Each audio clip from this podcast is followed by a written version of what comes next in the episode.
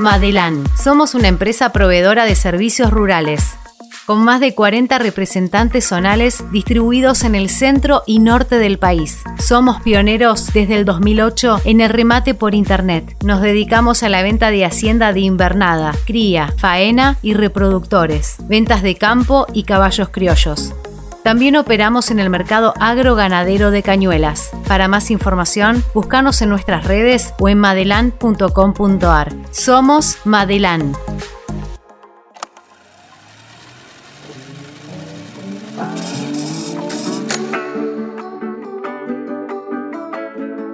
Cita agroindustrial. Cita, agroindustrial. Cita agroindustrial. Cita agroindustrial.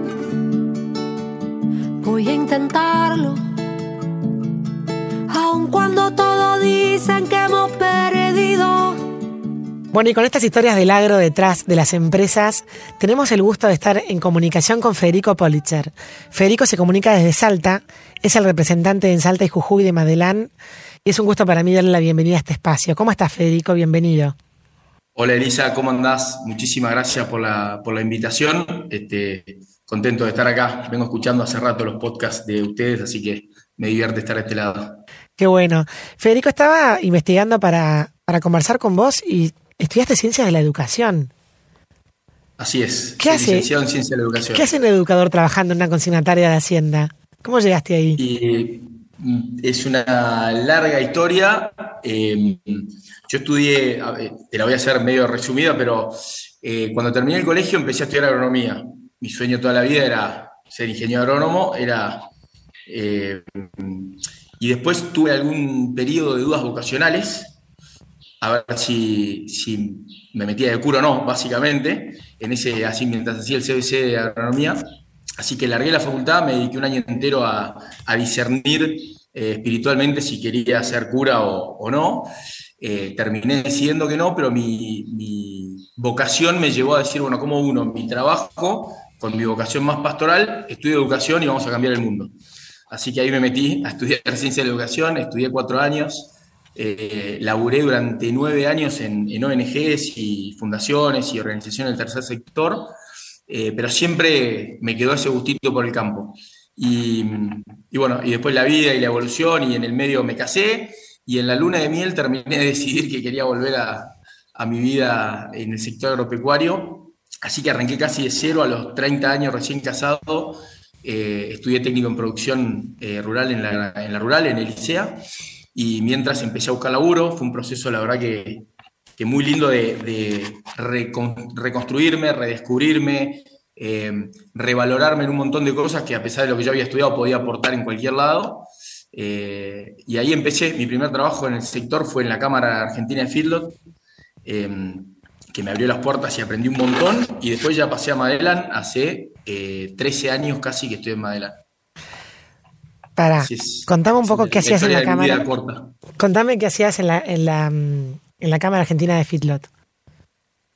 En la Cámara de Fitlot trabajaba con Rodrigo Troncoso, que era el gerente de la Cámara en ese momento, eh, que él la había armado hacía varios años con un grupo de fitloteros. Yo estaba en el departamento de mercados, lo que hacíamos era sobre todo información de mercado, precios de, gordo, de invernada, comunicación con los socios. Organizábamos un remate, eh, un remate virtual de Hacienda Gorda para faena de feedlots una vez por mes eh, como para empezar a, fijar un índice de precios distinto a lo que era el mercado de en ese momento. Eh, pero básicamente eso, en la Cámara éramos muy pocos y éramos, al contrario de lo que dice el dicho, viste, muchos haciendo poco, bueno, acá éramos pocos haciendo mucho, con, la, con la batuta de Rodrigo, que es un fenómeno, la verdad. Un montón de cosas, hacías un poco de todo, ¿viste? era una organización chiquita y, varios socios, así que hacíamos un poco de todo. Pero fue como mi puerta de entrada al sector, empezar a conocer, yo conocía de, oído y, de gusto nomás el tema del campo y fue empezar a conocer el sector desde adentro. Qué bueno, porque esto del remate virtual es algo que justamente caracteriza a Madelán, así que se ve que ahí conectaste también con lo que llevaste a Madelán. Sí, sí, sí. De ahí venía, yo había tenido alguna entrevista cuando estaba buscando laburo, imagínate que yo venía de, con 30 años, estudiando técnico en producción, con un título de licenciado en, ciencia de la educación, y, me empecé a buscar laburo en el campo. Iba a tener entrevistas, tuve un montón de entrevistas con un montón de gente que me decían, sí, está buenísimo, me encanta todo lo que me contaste, te abrazo, te aliento. pero ¿qué podés hacer acá? ¿Entendés? Bueno, el primero que vio eso, que, que yo podía hacer algo de reportero, fue Rodrigo. Eh, y te diría que el, el, otro o el segundo o a la vez fue Tomás Bahillo, que yo me había entrevistado con él también en ese proceso. En su momento era para irme de representante a algún lado, yo vivía en San Isidro, en Buenos Aires, y estábamos recién casados y estábamos con ganas de irnos a vivir al interior. De Guajó era un destino este, bastante apetecible entre los que manejábamos. Eh, y, me propusieron algunas cositas, justo nos quedamos embarazados, nuestra primera hija Bernardita, bueno, se fueron dando cosas que decidimos que en ese momento era mejor quedarnos donde estábamos. Incluso me había salido un laburo en un tambo en Nueva Zelanda también, para irnos un año con mi mujer, los dos recién casados, pero recién embarazados dijimos no, era demasiada aventura. Eh, así que nada, las cosas se fueron dando eh, y, como que la vida me fue trayendo a donde estoy hoy. Eh, pero el camino, cada vez que repaso el camino me, divierte mucho porque es interesantísimo y cada vez que lo repaso voy descubriendo como cosas nuevas que se fueron dando y ahí te das cuenta que nada es casualidad, ¿viste? O sea, uno está donde tiene que estar y, si estás atento a las señales que, la vida te va dando, vas.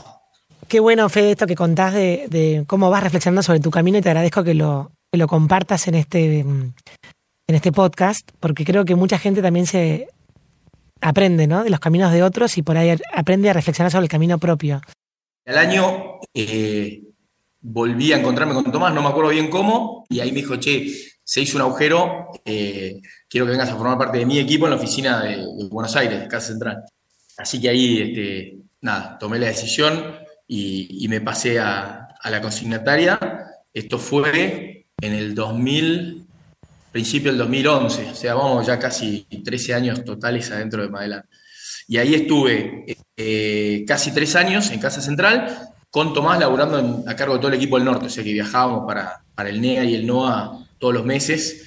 Eh, y en Madelán, en Salta, había otro representante, Manuel Aldaracena, que también era de Buenos Aires, estaba acá hace tres años. Y de nuevo, esto que se van alineando los planetas, yo empecé a, eh, empezamos a tirar de vuelta con querer irnos a vivir al interior. Mi mujer es salteña, Yochi, es de acá de Salta. Este, nació nuestro segundo hijo, Balta, y ahí dijimos, chao, es hora de irnos a vivir al interior.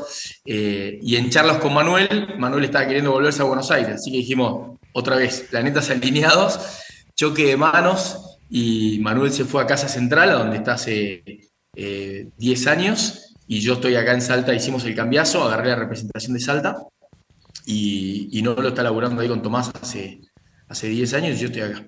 Qué bárbaro. Y cuando llegas de la mano de alguien que ya estaba, digamos, plantado en Salta, ¿es más fácil? Sí, la verdad que sí. Madelán ya estaba en Salta, ya había tenido otro representante antes que Manuel. Manuel estuvo tres años. O sea, la diferencia es que en vez de ir a sembrar de cero, ya agarras una carpeta de clientes, una cartera de clientes activa. Eh, yo además, como, como gestionaba el equipo del norte, ya lo conocía todo el laburo que Manuel venía haciendo, los clientes con los que Manuel laburaba, eh, y además yo tenía otros contactos de mi laburo en la Cámara, de, la familia de Yochi o los amigos que tengo acá. Yo vengo a Salta hace más de 18 años por otros laburos, trabajé en Mazalín particulares antes de, mi cambio de rubro. Entonces Mazalín tiene planta en, acá en Salta y, ya venía a Salta por laburo y por vacaciones. Siempre me encantó Salta. Eh, de hecho, yo la, la a Yochi que que me busqué una mujer salteña para tener la excusa de venir a vivir acá. Eh, este, pero, pero sí, la verdad que sí, te montás sobre un carro que ya va andando. Bueno, te voy a preguntar cómo la conociste a tu mujer. A mi mujer la conocí en un grupo de misión, una misión que armamos nosotros eh, cuando se nos acabó el, tiempo de ir a misionar como cuando éramos jóvenes, viste que te ibas una semana entera a misionar entre Navidad y Año Nuevo, allá 10 días y qué sé yo, y ya estábamos todos más grandes y con muchas misiones encima y, menos tiempo porque estábamos laburando, armamos un grupo lo llamamos de misión profesional, que era, íbamos un fin de semana por mes a un lugar ahí en Florencio Varela, tratando de no solo misionar en el sentido más acotado de la palabra, sino al revés, que sea algo más amplio y dejar capacidad instalada en el lugar donde íbamos, desde nuestras profesiones de cada uno, éramos todos jóvenes idealistas de 20, 25 años, este, y bueno, y ahí a través de una amiga mía la invitaron a ella y ahí la conocí.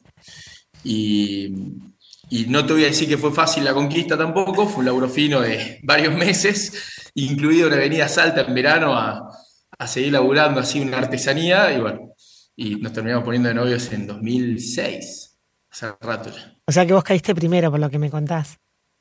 Sí, sí, sí. Yo caí primero y después ya no se pudo resistir, pero yo caí primero. muy bien. Fede, volviendo a, cuando hablas que, que, viajabas con Tomás a, digamos, a coordinar el equipo del norte, del NEA y del NOA.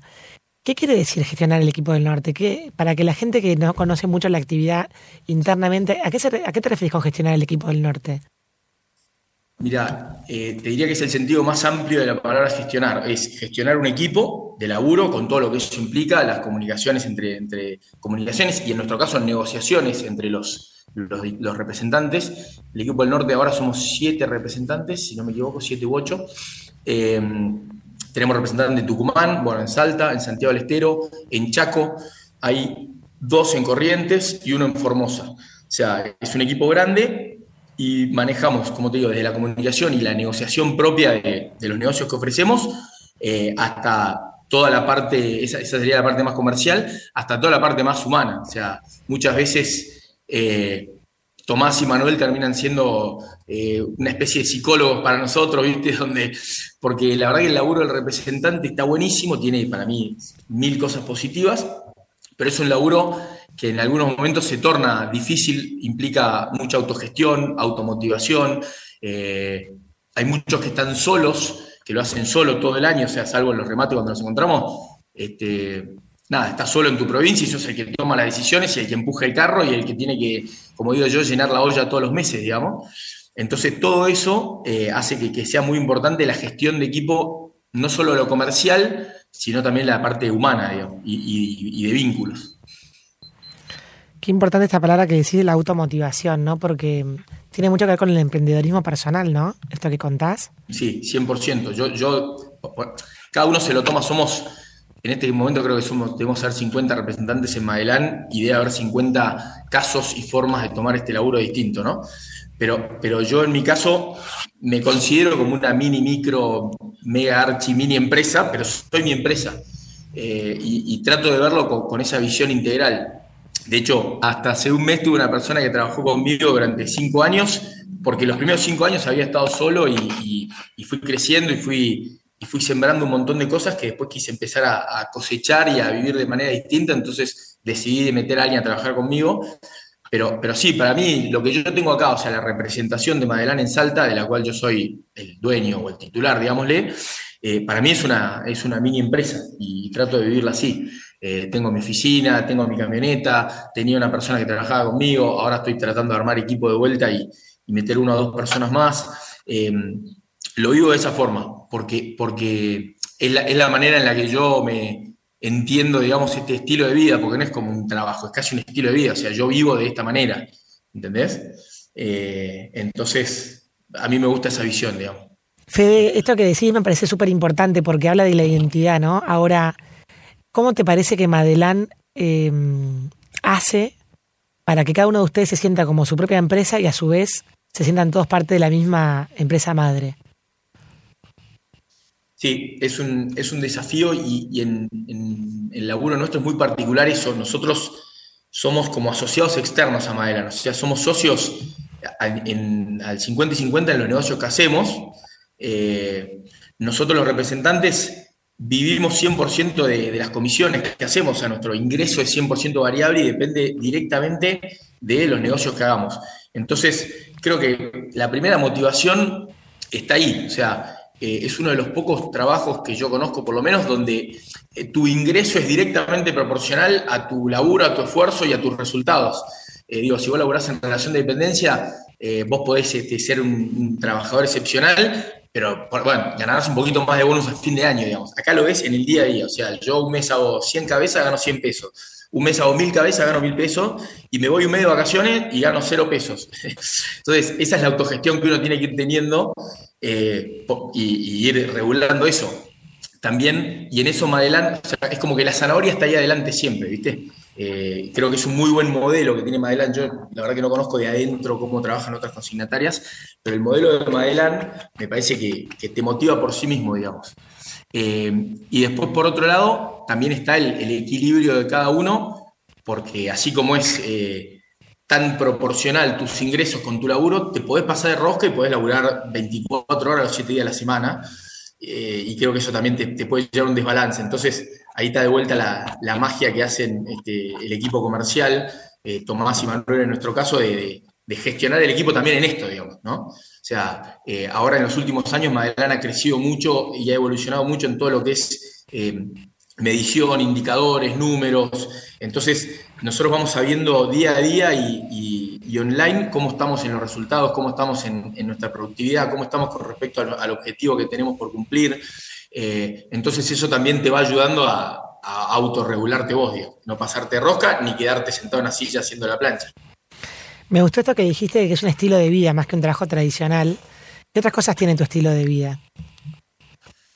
A ver, el, laburo este te, O sea, para mí un laburo no te define, digamos, vos sos otra cosa y tu trabajo es tu trabajo, pero sí eh, condiciona mucho cómo vivís. Nosotros, eh, o sea, eh, vivimos viajando en el campo, vamos a las cargas, o sea, yo hasta hace no mucho tiempo estaba dos, tres noches por semana fuera de mi casa, porque además en Salta el territorio es, muy grande, distintos son los representantes que tenemos por allá en Buenos Aires, que por ahí van y vienen al campo por el día, una carga, una revisación y vuelven a su casa. Yo acá tengo distancias enormes y por tema de tiempos y por temas económicos, que tampoco te sirve ir y venir en el día, cuando salgo, salgo y salgo una o dos noches y me organizo para hacer varias cosas. Entonces, eso ya te define un poco el, tipo de vida que tenés pero además es un estilo de vida en cuanto a que tenés toda la libertad eh, que te puedas imaginar, porque si bien tenés que cumplir eh, objetivos y tenés que llenar la olla todos los meses, nada, vos te autorregulás y vos te autogestionás. Entonces, eh, uno decide si viaja o no viaja, si, si, va al campo tres días, si va una vez, si va a una carga, si va a revisar. Em, en ese sentido, es como que te vas armando, cada uno se va armando la vida que, que más le sienta.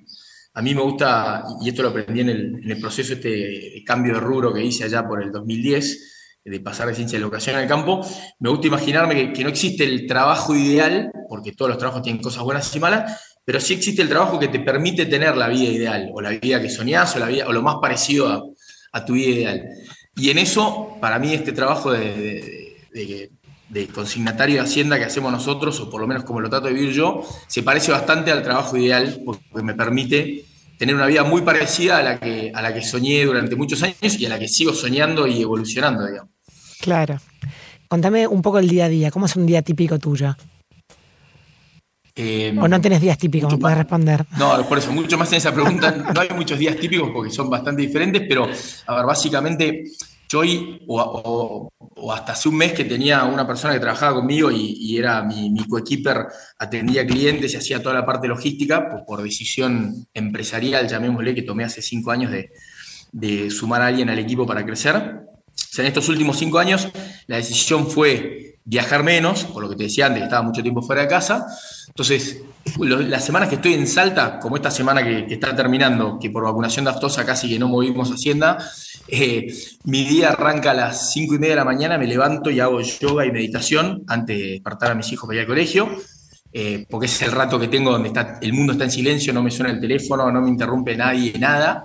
Eh, y arranco el día ya como, como energizado y conectado después de ese rato.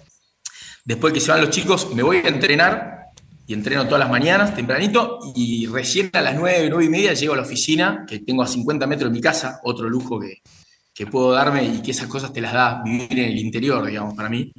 Eh, vengo a la oficina y hago oficina toda la mañana seguro y depende del día, vuelvo a la tarde o a la tarde por ahí ya me quedo en casa y, y laburo desde casa, espero a los chicos que llegan de colegio, estoy a la tarde con mis hijos, llevo a uno a rugby, al otro a hockey y las cosas que hacemos todos los padres. Este, Todos los padres del interior. Más, o menos típico. ¿Cómo? Todos los padres del interior. Sí, los que tenemos, los que tenemos la suerte de tener ese tiempo, sí, exacto. Yo hablo con mis amigos de, Buenos Aires y están de, no de 8 de la mañana a 7, 8 de la tarde afuera de su casa, ¿viste? Y yo por ahí en verano, a las 2 de la tarde termino de almorzar, me tiro la pileta en casa, este, estoy un rato con Yoche ahí, después vuelvo a la oficina o no, laburo de casa. Es otra vida y otra calidad de vida. Eso también eh, vuelve al estilo de vida ese que, me preguntabas vos antes. Eh, que me encanta este laburo que lo podemos tener. Eso es un día más o menos cuando estoy en, Salta, digamos. Cuando viajo al campo es diferente porque voy, me levanto muy temprano, entras al campo temprano, alguna carga, alguna revisación, después siempre estás haciendo base como en el pueblo donde voy. Yo acá en Salta, a diferencia de allá por ahí, que tenemos un representante en Peguajó, uno en Saladillo, uno en... Yo acá tengo todo Salta a cargo mío. Entonces, depende cómo me arme la semana, me voy para un lado o para el otro, que es enorme las distancias, y hago base ahí, entonces aprovecho y, armo agenda y voy llamando gente y los voy a ver al campo a uno a otro, o, el típico lugar de encuentro, la estación de servicio del pueblo, donde sabes que pasan todos en algún momento del día por ahí. Em, después hago, hago, hago bastantes sociales con mis clientes, tengo después de varios años muchos clientes que ya son bastante amigos, por decirlo de alguna forma, entonces por ahí muchas veces voy a dormir al campo a la noche de uno y comemos un asadito y te juntás con los dos o tres que están en el campo cerca. Eh, esa parte también me divierte mucho de, mi laburo, la parte de, vínculos, digamos, ¿no? Eh, así que esos son como los dos días tipo, cuando estoy en Salto o cuando estoy en, en, el campo. Y después tenemos, cuando viajamos a los remates, o sea, nosotros damos una vez por mes, en el norte una vez por mes remates en Chaco y en Formosa. Entonces hay una semana al mes o mes por medio, depende, que nos vamos toda la semana para allá. Eh, yo me voy, siempre hacemos, hacemos pool con, los representantes de Tucumán y nos juntamos a mitad camino y nos vamos juntos para allá y nos pasamos toda la semana allá. Y ahí es diferente porque estamos con todo el equipo nuestro de Magelán, eh, con, vienen el equipo de Buenos Aires, vienen todos los representantes de las otras provincias, entonces es como la semana de reunión donde ahí sí laburás todo el tiempo, eh, a toda hora, porque son todas charlas que se van desatando y, surgiendo cosas. Este, también nos gusta, y en eso yo por ahí soy el que, que lleva un poquito la, iniciativa de hacer alguna cosa más recreativa. Ah, Mejoró en, el, en el equipo que soy el que organiza las salidas a remar en kayak o, o las idas a jugar un pádel o lo que fuera, digamos. Este, a la mitad de la semana digo, bueno, pará, cortemos un rato, estamos cinco días todos juntos, las 24 horas hablando de vacas, vamos a hacer otra cosa porque me explota la cabeza. Y, entonces metemos alguna cosa así también recreativa que, ayuda como a, formar equipo también, ¿no? Sí, sin duda. Qué divertido. Federico, me, recién me, contabas que habías armado eh, equipo con una persona que estuvo cinco años trabajando con vos. O sea, ¿los representantes de las zonas pueden como generar equipo para abajo? ¿Cómo es ese proceso? Sí, sí, exactamente. Eh, nosotros en el norte cada, cada representante es como el, titular de, su zona y de su... Yo en mi caso tengo toda la provincia de Salta y está, o sea, tenemos la libertad de, armar equipo, de contratar gente o de terciarizar, por decirlo de alguna forma, algunas cosas. Eh, yo hace cinco años que me encontré con que había llegado a un techo de, productividad, o sea, estaba medio a tope de productividad. También volviendo a este equilibrio de vida que yo quería tener. Digo, yo podría haber laburado 24-7 y, haber eh, crecido más, pero a costa de otras cosas que para mí son como importantísimas, que es la familia, es estar en Salta, es no perder el norte en un montón de cosas. Hmm. Entonces, la, idea que, tuve fue eh, meter a alguien a trabajar conmigo y, y empezar eh, esa persona empezó haciendo toda la parte logística, que a mí me, desagotó un montón de tiempo, entonces yo pude crecer y dedicarme netamente a lo comercial y él hacía todo lo que es las cargas, las revisaciones, todo el manejo de, los camiones y la recepción de Hacienda de los clientes y todo eso. Y de a poquito, también por, por eh, mérito propio y por capacidades comerciales que él tenía, fue agarrando clientes, al principio le fui dando algunos clientes para que maneje, después él fue haciendo clientes nuevos, fuimos armando un esquema y en estos cinco años fue como un crecimiento constante de él que a mí me ayudó a, crecer en mi productividad, digamos. Cuanto él, crecí, cuanto él más crecía, más crecíamos, crecía la representación de Salta. Claro. Que es esto, yo decía que, lo consigo como una empresa, digamos. Entonces, eh, nada, trabajábamos los dos, él empujaba para arriba, yo tuve más tiempo y, fuimos, eh, sí, creciendo un montón en productividad. Eh, Espera, sorry, me mezclé un poquitito. Cortame acá. Porque no, me quiero ir para ese lado. No, es que sí, productividad. Eh, yo ahora te digo. Claro, claro, Fede, lo que me estás explicando es como que vos sos tu propio cuello de botella también. Porque, digamos. Exactamente. Eh, la persona es, limitada. Sí, exactamente. En, algún punto los representantes tenemos como una, como una limitante de tiempo, que somos uno, y no podés estar en tres lugares a la vez. Claro. Y, entonces eh, el sumar a alguien a mi equipo y, empezar a darle también eh, cartera de clientes y parte comercial a su trabajo, nada, podíamos estar en dos lugares a la vez. Claro. Eh, fue la forma que yo encontré como de, duplicarme de alguna forma y, bueno, y ahí fuimos, fuimos creciendo un montón. La verdad que la experiencia fue, fue muy buena. Ahora hace un mes que él ya no trabaja más conmigo porque decidimos este, separar los caminos nomás, pero, pero también en algún punto eh, me gustó porque mis otros compañeros del norte fueron tomando como este modelo que, parecía, o, que para mí fue exitoso, eh, y fueron incorporando también gente a sus equipos. Entonces hoy, eh, te diría que salvo uno, todos los representantes del norte tienen un, un coequiper trabajando con ellos. Claro, está buenísimo. De distintas modalidades, ¿no? Algunos hacen solo la parte logística, otros hacen logística y comercial, este, pero, pero es, como la forma que encontramos de, de crecer en productividad sin hipotecar este, nuestra vida, digamos. Claro. Está bueno porque de alguna manera eh, es como que te empuja al crecimiento mismo, ¿no? O sea, es como que orgánicamente te va como empujando a, encontrar soluciones. Exactamente, exactamente, y, el techo siempre está más arriba, digamos. En esto también, eh, otra cosa que para mí tiene buenísimo nuestro laburo es, eh, nosotros somos nuestro propio techo, por decirlo de alguna forma. Y si vos decidís que seguís, querés seguir creciendo, podés seguir creciendo a costa de tu tiempo personal y laburando mucho más, o sumando gente, armando equipo y, como multiplicando el, efecto y, manteniendo, por lo menos así lo veo yo, manteniendo como un equilibrio de vida, pero a su vez teniendo gente que labure con vos que ellos crezcan y que el crecimiento de ellos también este, me empuja a mí en este caso y a, mi, y a mi empresita, que es esta representación de Salta, a seguir creciendo y no quedarte. Fede, al principio dijiste que habías estudiado ciencias de la educación para cambiar el mundo. ¿Podés cambiar el mundo desde Madelán? Sí, quiero, quiero creer que sí. Este, obviamente mi, mi, mi visión de ese idealismo este, que tenía los 18, 19 años fue cambiando y evolucionando también a medida que yo crecí. Em, pero quiero creer que sí, a mí me gusta pensar que, cada uno puede como cambiar su mundo o su metro cuadrado eh, eh, desde donde sea. No hace falta ni ser cura, como yo me di cuenta en ese momento, ni ser este, maestro, que me saco el sombrero por lo que hacen, eh, sino que cada uno desde su laburo y, sobre todo desde su ser a ver, porque el laburo no es lo que somos, para mí el laburo es lo que hacemos. Eh, lo que somos es otra cosa y va mucho más profundo o al revés, mucho más por encima de todo lo que hacemos. Eh, pero lo que somos también condiciona o hace que hagamos lo que hacemos de cierta u otra manera, ¿entendés? O sea, no es lo mismo trabajar de una forma u otra, no es lo mismo vincularse con, los que vos te tenés que vincular en el laburo, clientes, proveedores, eh, transporte, lo que fuera, compañero de laburo. Entonces, desde ese lugar creo que todos podemos cambiar el mundo. Cada uno su mundo. Eh, hay pocos seres en este mundo que han, tenido impacto así grande de cambiar el mundo, que todos los conocemos, digamos, pero, pero su mundo sí creo que cada uno lo puede, lo puede cambiar eh, desde, desde lo que cada uno es. Sí, seguro. Muchísimas gracias Federico Politzer por esta entrevista muy interesante. Muchas gracias a vos y un placer. Déjame, déjame, déjame.